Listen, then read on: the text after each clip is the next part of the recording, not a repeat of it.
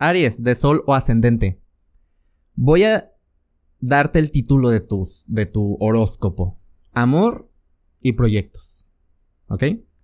Si andabas ahí con un asunto de comenzar a crear, pues es el momento. Aquí el asunto es ver qué onda con tus estados financieros. Si andas ahí medio apretado con el dinero y esto es porque Urano anda ahí haciendo de las suyas en tu zona de las finanzas y salarios. Está retrogradando ahí. Probablemente la fuga o el asunto a resolver venga de tus hábitos. Checa qué cosa del día al día te está haciendo gastar.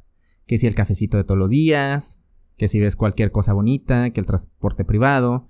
Todo eso, eh, que aunque sean gastos pequeños, por así decirlo, se van haciendo grandes y grandes, ¿no? Es como esta, como le dicen, la operación hormiga, que es de poquito en poquito, pero se va haciendo mucho. Pero con la entrada de Mercurio a Virgo, eh, te dará el chance de analizarlo y hacer los ajustes necesarios. En el amor, si hay alguien ahí rondando, no sé qué esperas que pase para ser claro con la otra persona o para, para dar el siguiente paso. Habla, exprésate, sé claro, nada pierdes.